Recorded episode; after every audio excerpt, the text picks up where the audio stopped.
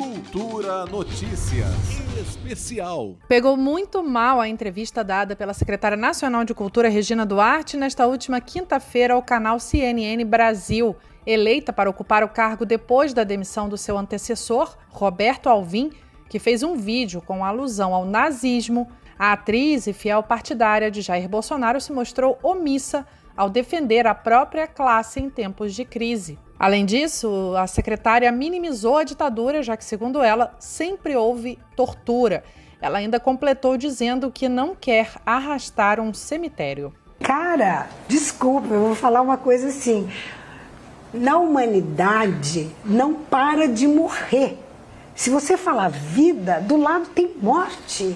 Por que, que as pessoas. Oh, oh, oh. Por quê? Que houve tortura, secretária. Bom, mas sempre houve, censura tortura, sempre cultura. houve. Meu Deus do céu, Stalin, quantas mortes? Hitler, quantas mortes? Se a gente for ficar trazendo os mortos, arrastando esse por essas ideologias extremas, desculpe, né? mas não. Não quero arrastar um cemitério de mortos nas minhas costas. Não desejo isso para ninguém. Sou leve, sabe? Tô viva. Estamos vivos. Vamos ficar vivo. Porque olhar para trás, não vive quem fica arrastando cordéis de caixões. Eu acho que tem uma morbidez nesse momento. O Covid está trazendo uma morbidez insuportável. Logo depois dessa fala, Regina Duarte desconversou e cantou um trecho do jingle da Copa de 1970, deixando os jornalistas um tanto perplexos. Eu não quero ficar olhando para trás. Se eu ficar olhando para o retrovisor, eu vou dar trombada. Posso cair num precipício ali na frente. Tem que olhar para frente, tem que ser construtivo, tem que amar o país. Para frente, Brasil, salve a seleção. De repente é aquela corrente da frente. Secretária. Não era bom quando a gente cantava isso? A secretária, que andava sumida e vem sendo bastante cobrada pela classe artística por medidas que reduzam os efeitos da pandemia sobre a categoria, também sofria com ameaças de demissão por parte de Bolsonaro. Na entrevista à CNN, Regina disse que descarta a demissão e pretende permanecer no governo. A secretária comentou ainda o motivo pelo qual não lamentou publicamente a morte de grandes personalidades da cultura, como Moraes Moreira, Aldir Blanc e Flávio Migliaccio. Ela argumentou que, em vez de homenagens públicas, optou por enviar mensagens privadas às famílias. Eu acho que já expliquei isso. Não quero voltar a esse assunto, acho que está mais do que explicado. Se eu estiver sendo cobrada é, significativamente, entendeu? Por uma população que queira ser informada de cada óbito, eu abro um obituário, entendeu? Na...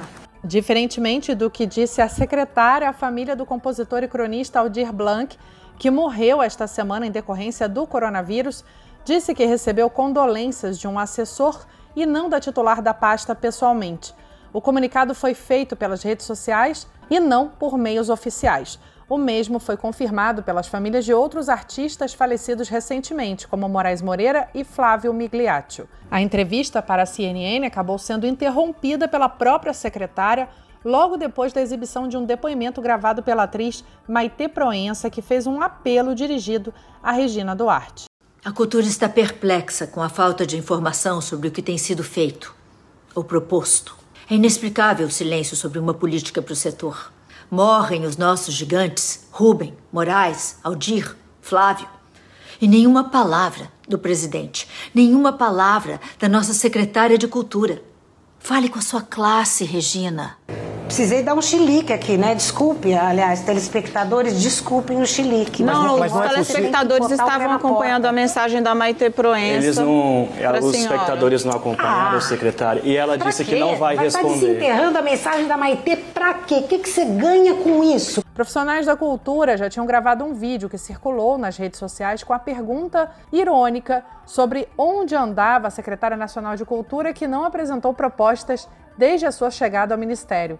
Eles cobravam também a aplicação do Fundo Nacional de Cultura. Cadê a Regina? Cadê a Regina? Gente, cadê a Regina? Alguém sabe onde está a Regina? Você viu a Regina por aí? Cadê o Fundo Nacional de Cultura? Gente, alguém por aí viu a Regina? Cadê de liberar? Acorda, Regina.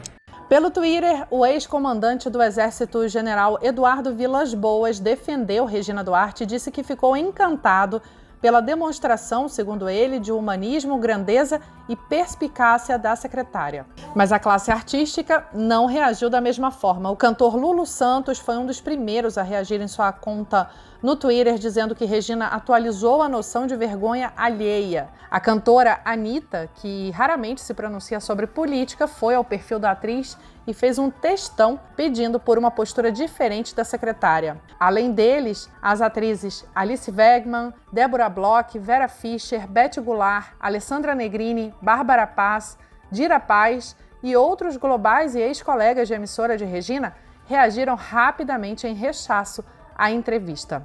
Lembrando que no mundo todo a cultura é responsável por 6% da economia, gerando cerca de 30 milhões de empregos por ano.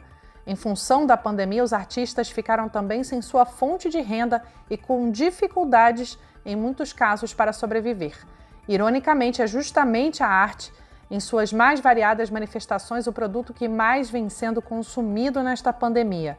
Sejam livros, filmes, música, até visitas virtuais a museus servem de entretenimento aos que precisam ficar em quarentena. Juliana Medeiros, para a Cultura FM. Cultura Notícias Especial.